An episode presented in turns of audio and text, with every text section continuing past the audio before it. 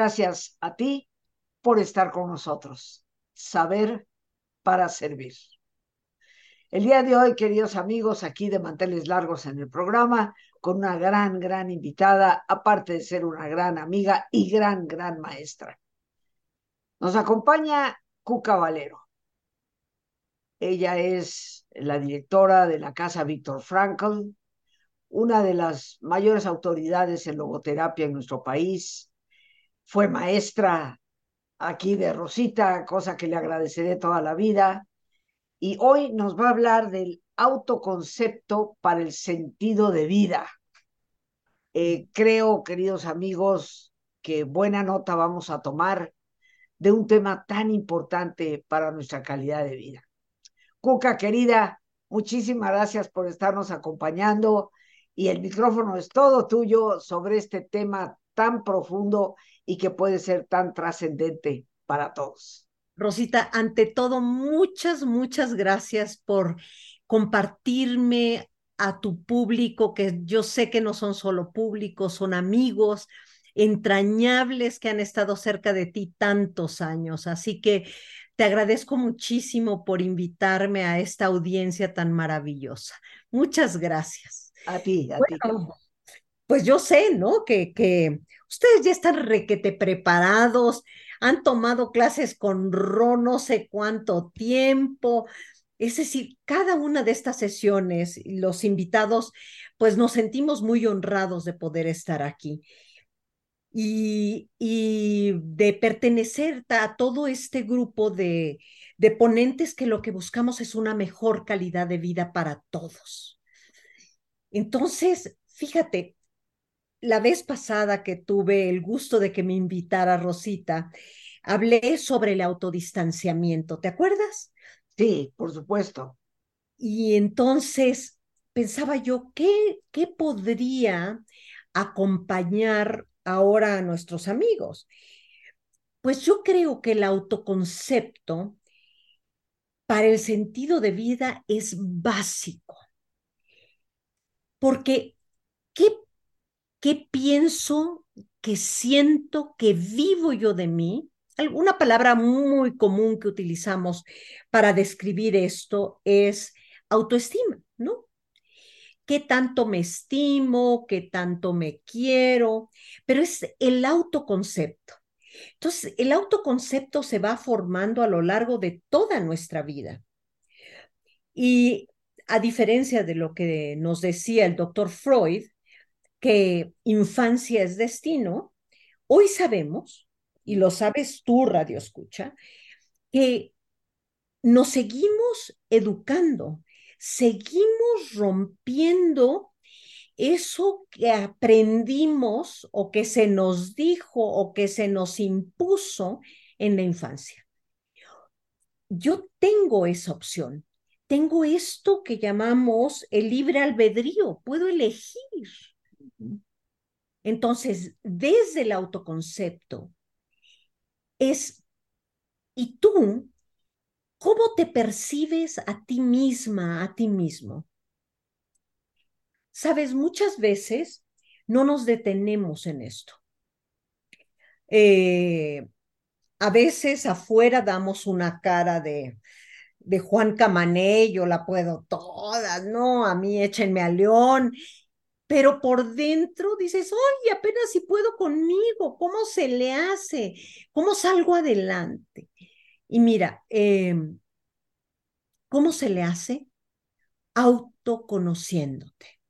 Entonces, si, si unimos este tema del autoconcepto con el autodistanciamiento, eh, dices, bueno, auto y auto es un montón de tráfico, pero no, auto y auto es yo, yo. Yo te decía la vez pasada que en este autodistanciamiento me voy descubriendo. Volteo y me veo. Volteo y me aprecio. Volteo y me juzgo. Pero la importancia del autojuicio es que yo pueda descubrir una verdad ahí, que no sea meramente para lastimarme, latiguearme, otra vez la regué, mira lo que hice. No, es, es poder regresar a decir, a ver, ¿y yo? ¿Qué, ¿Qué pasó en esta situación que me sentí tan incómoda, tan incómodo? ¿Qué pasó que, que yo no pude detener ese impulso, esta reacción, que le grité horrible a fulanito, a fulanita, que eh, me enojé tantísimo que le falté el respeto a las personas que estaban ahí, o actué y aventé la silla, me salí volada, hice esto que es un automático, no elegí no elegí. Entonces, en el autodistanciamiento yo puedo entender que lo que pasó a mí no me gustó. Fíjate que hay un gran teólogo existencialista, Paul Tillich, que decía que pecar es una distancia conmigo una distancia con Dios y una distancia con los otros y saber que la merezco. Eso es lo que decía Tillich. Entonces, esta distancia, cuando yo no me siento a gusto conmigo, me está hablando de algo que de mí no me gusta. Entonces, esto tú lo puedes transformar. Y lo puedes transformar gracias a la conciencia. Tú puedes elegir qué quieres hacer con esto. A ver, yo no me gusté. No es que a mi jefe le valió gorro lo que yo le dije, pero yo a mí misma, a mí mismo no me gusté. No me gustó ver la carita de mis hijos cómo se asustaron por haber discutido con mi pareja. No me gustó haberle aventado el dinero al del pecero. Yo no soy así, yo no soy esto. Entonces, en el autoconcepto, yo tengo que comenzar a crear un nuevo concepto de mí misma puedo estar muy enojada, furiosa. No me gusta que tú llegaste borracho a las 3 de la mañana. Sí, no me gusta, no me parece que en esta casa sea digno para mí. Por supuesto, para ti no es, pero ¿cómo manejarlo para que esto que yo considero valioso, que es que esta vida tenga un sentido, pero un sentido adecuado, un sentido a donde todos estemos bien, que todos podamos descubrir una mejor calidad de vida. Que este ejemplo de, de, llegar así, en esas condiciones, a las 3 de la mañana, con los hijos, esto no es un buen ejemplo. Y mira, te estoy hablando de una problemática grave. Yo sé que Rosita conoce muchos especialistas en el tema y que ya han estado aquí y que nos han hablado sobre las adicciones y, y es un problema gordo. Es un elefante en la sala pero en la sala de casita de Infonavit ocupa todo el espacio. Entonces, ahí, desde este malestar, estoy tocando mi conciencia. En el autodistanciamiento estoy tocando mi conciencia. Y entonces, desde mi autoconcepto, tal vez yo me estoy diciendo, pero ¿qué va a ser de mí? Yo no voy a poder mantener estos niños. ¿Qué van a decir? ¿Que soy una dejada? ¿Qué van a decir? Que a esta casa yo te entregué de blanco y no regresas. Así que ve y resuelve tus problemas. ¿Cuántas historias no sabemos de esto? que, que hay mucho sufrimiento y que por tradición no se permite que una, un patrón destructivo acabe a una familia. Entonces, desde el autoconcepto, ahí hay que buscar ayuda para yo me estoy dando cuenta que no es bueno para mí. Por supuesto, si no es bueno para mí, tampoco es bueno para mis hijos. O no es bueno para mis padres, que son ancianos y que están viendo todo este espectáculo. O, o, es decir, tú sabes lo que vas sintiendo. Entonces, desde el autoconcepto, una de nuestras claves fundamentales es sentir. En nuestras meditaciones con Rosita, esta parte de la relajación es siente tu cuero cabelludo. Y en este sentir es relaja, relaja. Generalmente hay tensión y la guardamos en cualquier lugar del cuerpo o todo el cuerpo, que eso está peor. Entonces, en, el cuerpo recibe este primer impacto y yo tengo que descubrir de qué me está hablando. ¿Cuál es la información? Y entonces, descubriendo ahí, elijo. Dices, ay, pero qué miedo estamos diseñados para sentir miedo. ¿Por qué? Porque es supervivencia. Entonces, aunque sintamos miedo, tenemos algo que es nuestra capacidad de discernir, de elegir qué queremos hacer y cuando yo contacto esta necesidad profunda, esto que es tan valioso, entonces ahí puedo elegir qué es lo que me toca hacer. ¿Qué es? Y entonces, a veces, no te das, no te has, no te has dado cuenta que eres mucho más valiente que lo que tú creías que eras. ¿Te acuerdas de aquel día que saliste con los bebés cargando en la noche porque lo viste llegar borrachote con sus amigos? Y que tú agarraste a tus chamaquitos, los envolviste y te saliste a la calle en la madrugada y te fuiste. Eso es valentía. Eso es autocuidado. Eso, cuando lo pasas de un de ser simplemente un evento traumático o mucho enojo o algo que él hizo, porque a veces te quedas rumeando, cosas así, hombre, las rumiamos y las rumiamos. No tenemos tres estómagos, tenemos diez.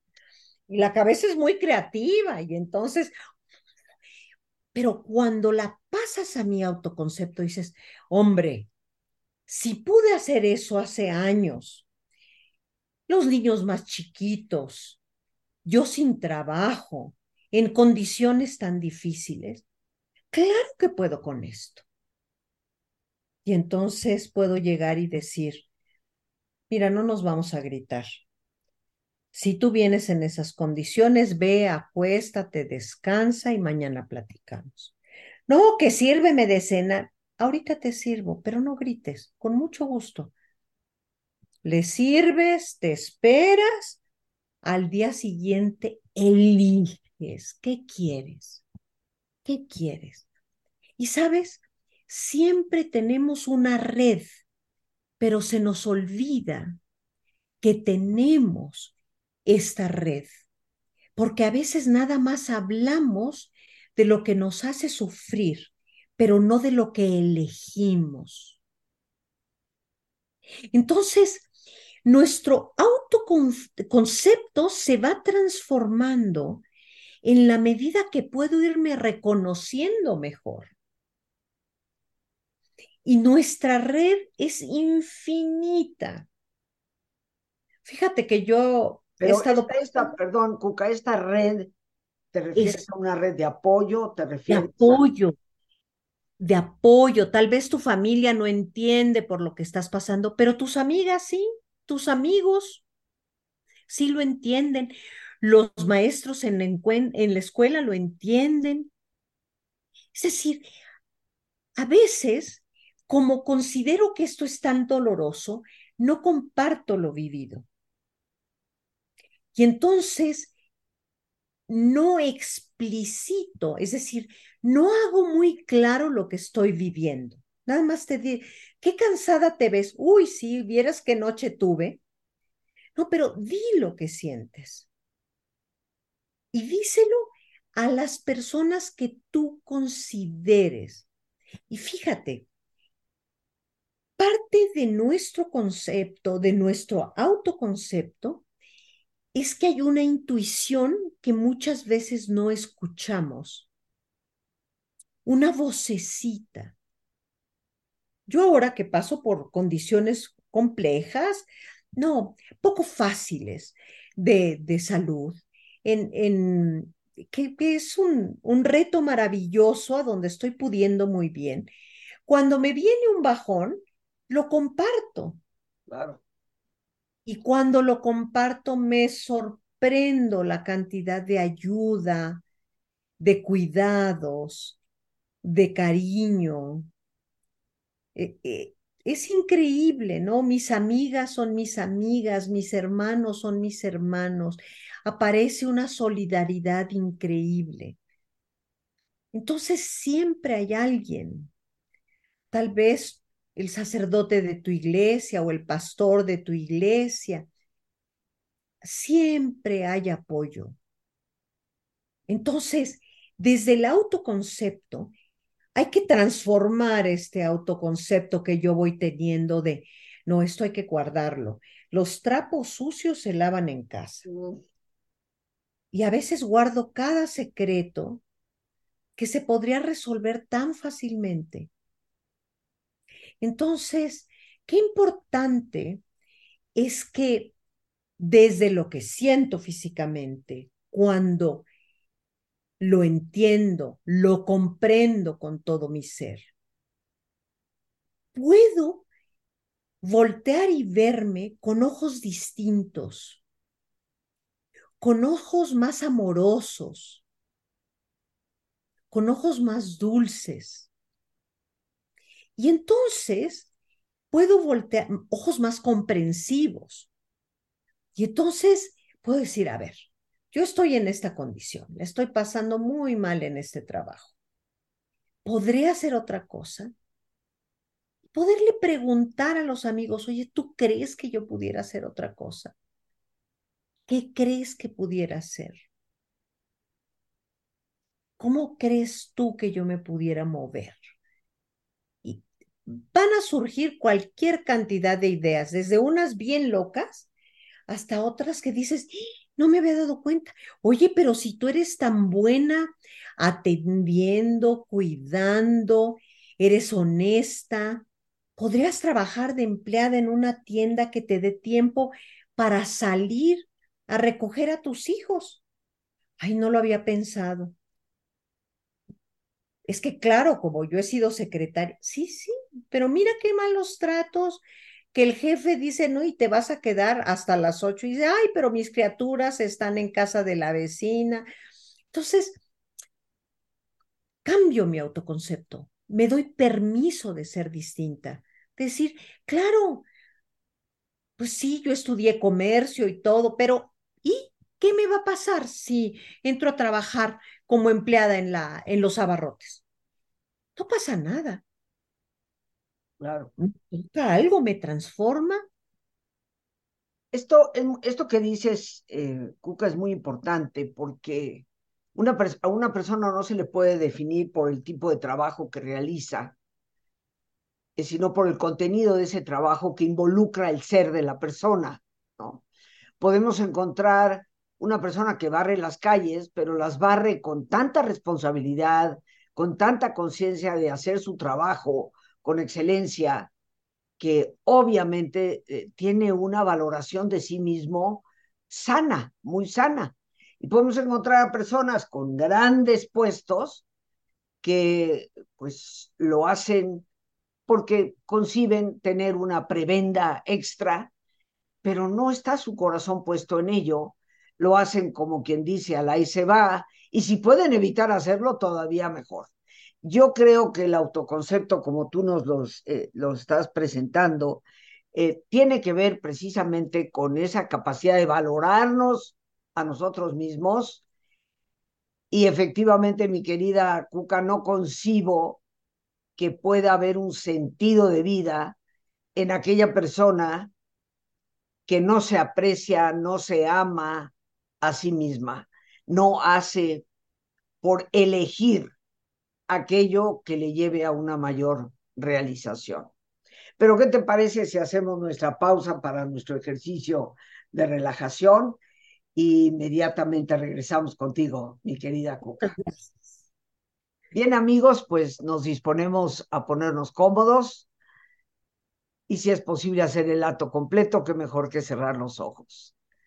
Y en una posición cómoda, con tus ojos cerrados, Toma conciencia de tu respiración, del entrar y el salir del aire en tu cuerpo. E imagina cómo al inhalar, así como llevas oxígeno a tus células, también inhalas serenidad para tu mente. Al exhalar, así como tu cuerpo se libera de toxinas, imagina cómo en ese aire que sale, también te liberas de todas las presiones y todas las tensiones. Respira profundamente.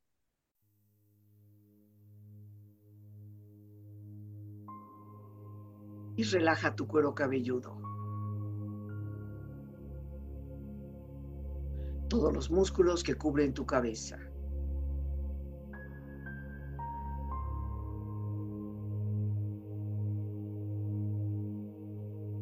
Relaja tu frente, Siente la piel, la vibración de la piel que cubre tu frente.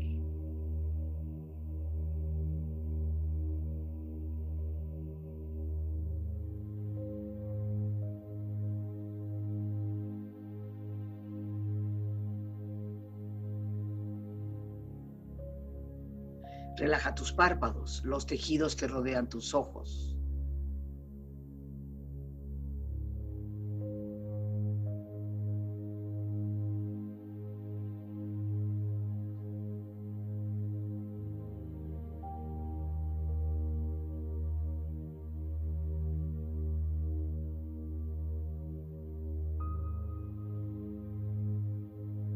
Relaja tus mejillas, toda la piel, todos los músculos que cubren tu cara.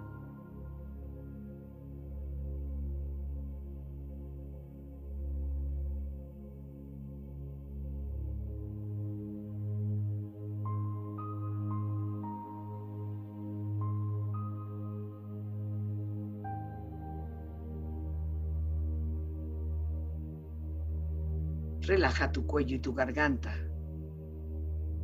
Siente su flexibilidad, equilibrio, balance.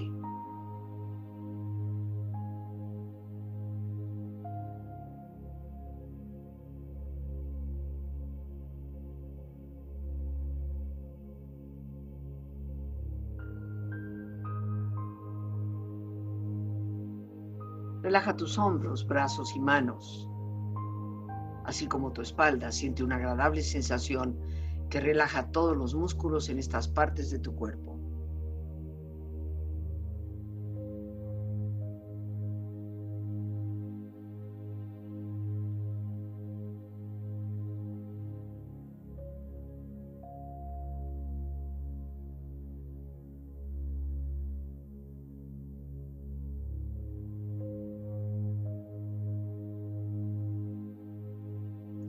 Relaja tu pecho exterior e interiormente, relajando todos los músculos, imaginando a todos tus órganos internos funcionar rítmica y saludablemente.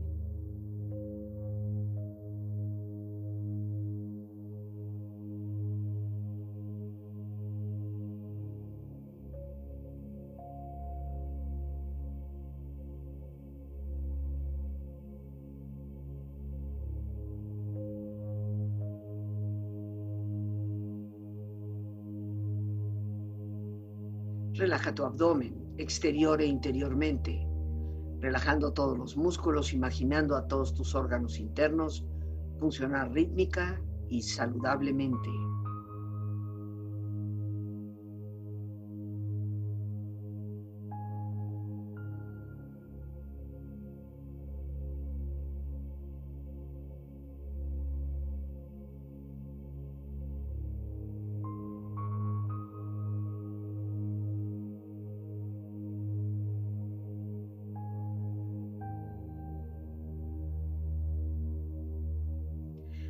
Tus muslos, tus rodillas, siente la piel, la vibración de la piel que cubre estas partes de tu cuerpo.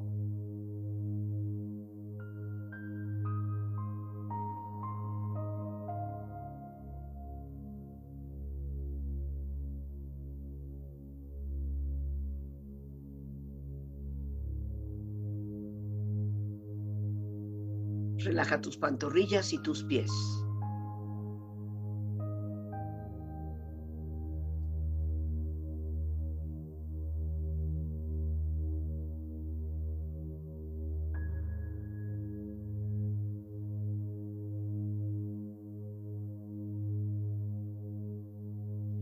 Tu cuerpo profundamente relajado, proyecta en tu mente la imagen de un lugar ideal para el descanso. Imagina los colores, los sonidos, los aromas. Es una escena de belleza y paz. Siente estar ahí.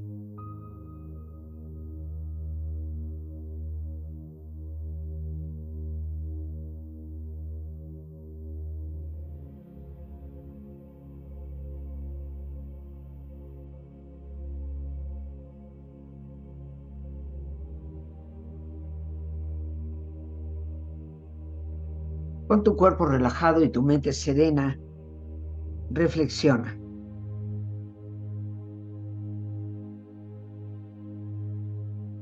El humor y el heroísmo nos refieren a la capacidad exclusivamente humana de autodistanciamiento.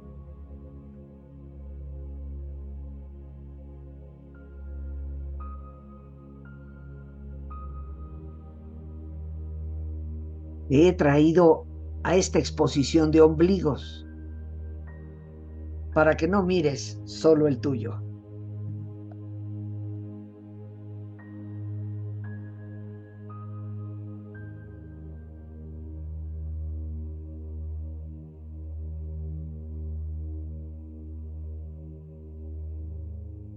Lo único que puedes controlar es a ti mismo.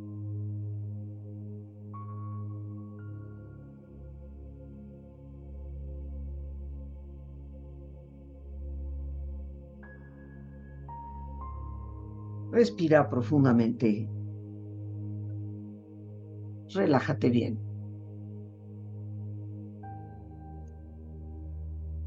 Y con esta experiencia empieza lentamente a estirarte, brazos, manos, piernas y pies, moviendo tu cuello, bostezando si lo deseas, haciendo que tu cuerpo retome su nivel de actividad habitual hasta lentamente abrir tus ojos ojos abiertos, bien despierto, muy a gusto, bien descansado y en perfecto estado de salud, sintiéndote mejor que antes. Bien amigos, pues ya estamos de vuelta aquí, bien relajados eh, en este importante programa, y digo importante no por el programa o por mi persona, sino por la invitada que hoy tenemos, una verdadera maestra en el área de logoterapia, una gran terapeuta, con muchísimos años de experiencia, que hoy nos ha estado hablando del autoconcepto para el sentido de vida. Y yo le quiero pedir a nuestra invitada, la maestra Cuca Valero, que nos hable, mi querida Cuca, de este encuentro que vamos a tener ahora en noviembre para reunirnos, para compartir eh, temas de mucha importancia y a los cuales nos estás invitando. Cuéntanos, por favor, cuándo, cómo, dónde y por qué debemos estar ahí. pues muchas gracias, Ro. Fíjate, no se llaman jornadas, no se llama congreso, se llama encuentro. porque vienen a encontrarse con nosotros ponentes eh, de, en logoterapia y análisis existencial. No, es, no son sus únicas especialidades, pero es, ha sido un sentido de vida elegir esto. ¿Qué es la logoterapia? Brevemente es una psicoterapia del sentido de la vida, es la búsqueda del sentido de la vida.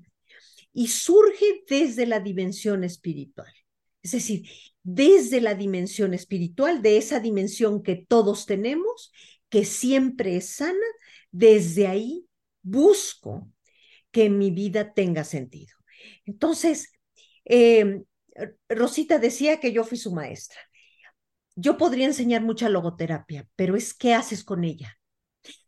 Y tú sabes que Rosita dice eh, que todo lo que aprendamos es para servir. Entonces es una filosofía de vida. Estos ponentes son grandes filósofos de vida. Lo simpático es que varios de ellos vienen con toda su familia, de Colombia, eh, de Argentina, vienen eh, Julián Velázquez con su esposa y sus niños pequeños. Eh, Miguel Mayorga viene con su esposa. ¿Por qué te cuento esto? Porque lo que hacemos los logoterapeutas es que el camino que caminamos lo vivimos. Por ejemplo, viene Patricia Ovejas de Argentina.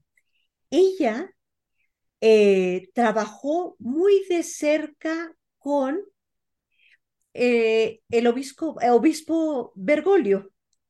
¿Y sabes quién es el obispo Bergoglio? Nuestro, nuestro Papa, Francisco. Em, en lo que se llaman las villas.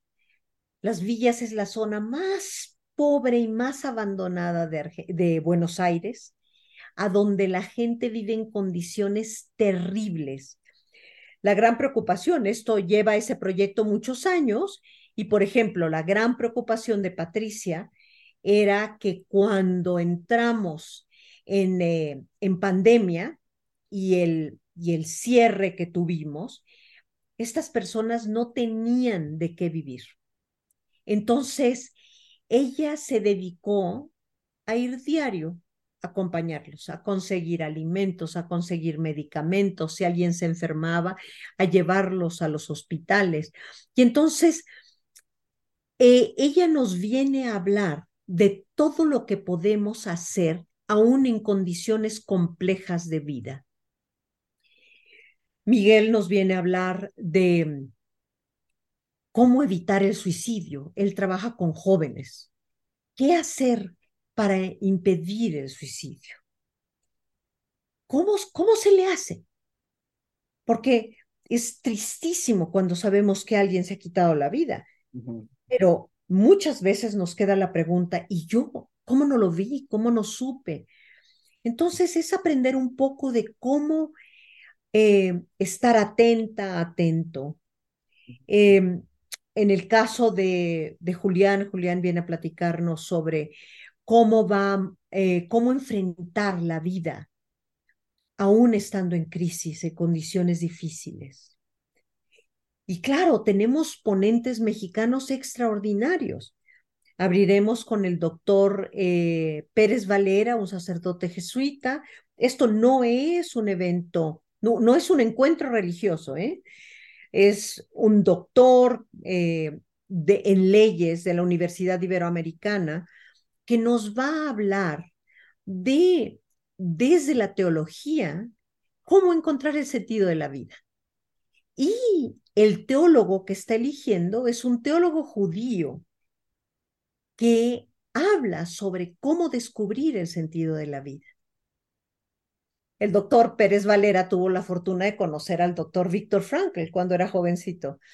Entonces, eh, va a estar él, nos van a acompañar terapeutas que trabajan con niños. Y entonces estos logoterapeutas es cómo ayudarles a los niños a descubrir su sentido de vida. Porque, sabes, el sentido de vida no se impone, no se aprende, no se enseña, se descubre.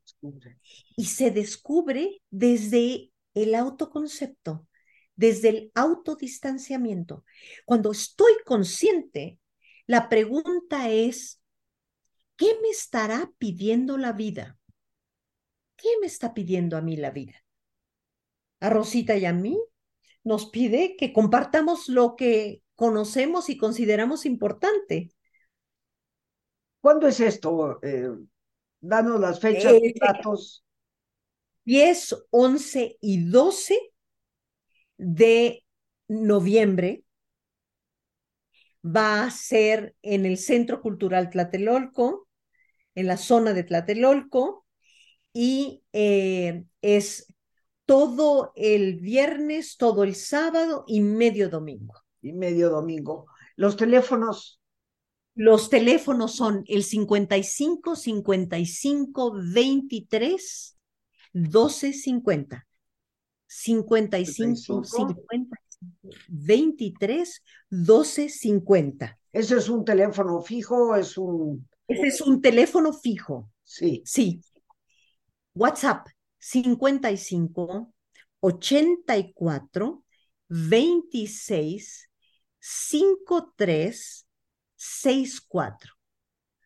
55 84 26 53 64. Nos encuentras en Instagram y, y bueno, ahí estamos esperando a que nos llames. ¿Se les busca como Casa Víctor Frankl? Casa Víctor Frankl, sí. En Facebook, en Instagram. Y bueno, yo le voy a pedir a nuestra productora Lorena, que ya ahorita que los mencionaste, ya, ya está poniendo los teléfonos ahí en la cintilla. Te voy a pedir, Lore, que al terminar, cuando nos despidamos, pongas el cartel que amablemente Cuca nos ha hecho llegar para que tengamos toda la información, todos los datos.